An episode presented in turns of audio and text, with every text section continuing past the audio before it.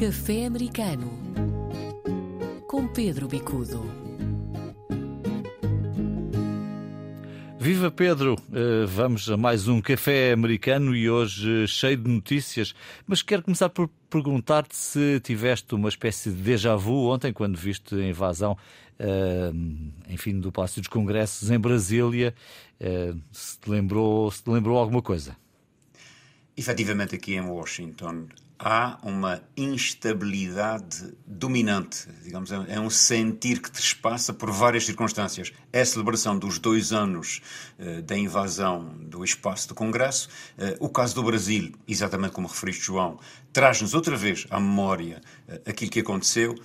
é uma situação que eu diria de uma instabilidade que não só uh, condiciona as pessoas, mas que inclusivamente parece ser uma dominante de todo o processo político, com consequências diretas no processo económico e, claro, com consequências diretas no dia a dia das pessoas.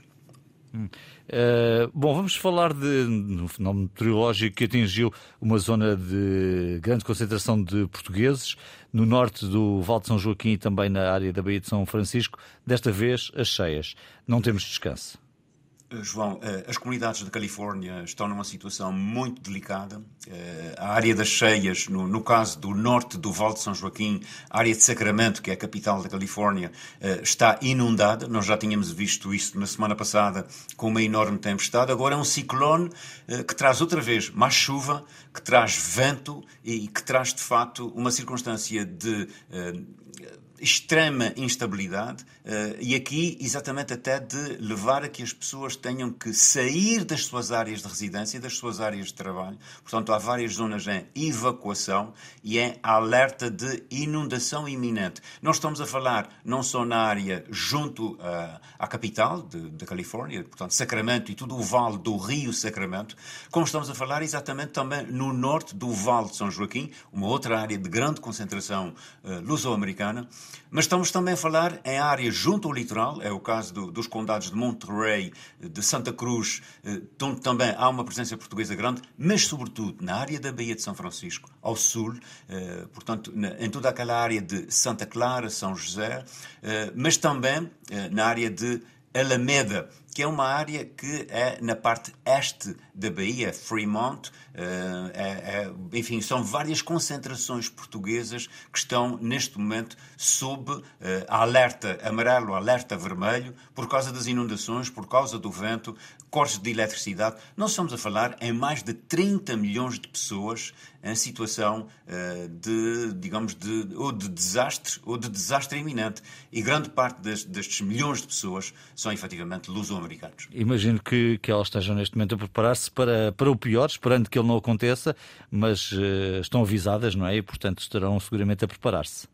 É correto, João. É, é este o sentir as pessoas exatamente porque se sabe, enfim, o que é que acontece. Os rios uh, estão a transbordar, uh, as chuvadas continuam e, portanto, tudo isso indicia que, tanto hoje como nos próximos dias, uh, haverá cheias e, sobretudo, cheias nas partes baixas das cidades, cheias também em áreas de produção agrícola, de produção agroindustrial, cheias, nomeadamente no caso do sul da Bahia, de São Francisco, onde há grandes concentrações de portugueses é o caso de Santa Clara, o caso de São José, um, e portanto tudo isso leva, uh, digamos, a, um, uma uh, circunstância de, enfim, de desastre iminente, chamemos-lhe assim, e as pessoas estão a preparar-se exatamente a sair das suas áreas de residência, uh, a procurar, enfim, lugares mais seguros, e tudo isso leva, nós estamos a falar, de facto, a muitos milhões de pessoas, 30 milhões de pessoas é, é muita gente. um esforço enorme do ponto de vista da sociedade civil, também dos militares que estão envolvidos em todo este processo,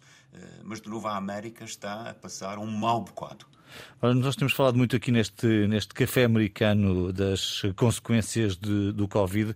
O pós-Covid trouxe uma espécie de reaquecimento da economia global e vai ser preciso mais imigração, quer nos Estados Unidos, quer no Canadá. Pressuponho que imigração uh, qualificada, ou pelo menos semi-qualificada, mas é uma consequência exatamente da economia estar a voltar aos tempos pré-Covid há aqui tudo um reacender, tudo um reativar, um regresso.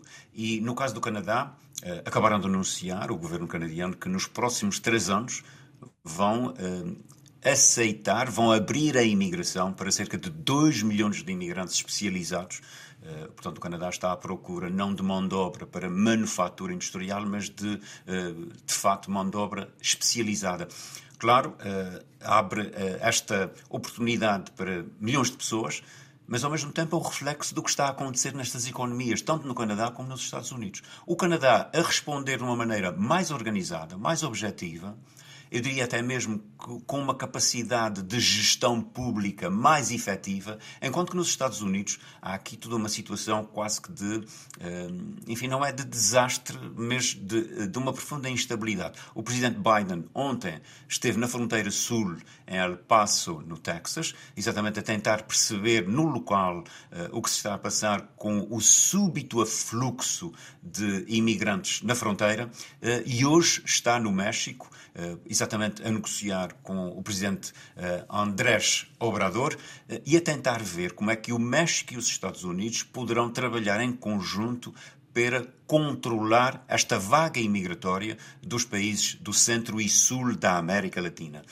Portanto, há aqui todo um esforço, por um lado, de tentar responder uh, a uma situação de crise, de crise de imigração, mas o que se vê é que os Estados Unidos estão muito longe, até porque politicamente não há consenso, estão muito longe de ter uma política imigratória que permita estabilizar, que permita inclusivamente responder às necessidades do país contrariamente ao caso do Canadá, que efetivamente tem uma política objetiva e, e se prepara para uh, admitir imigrantes nos próximos três anos. É muita gente, 2 milhões de pessoas, é esse o número que, que aqui trouxeste.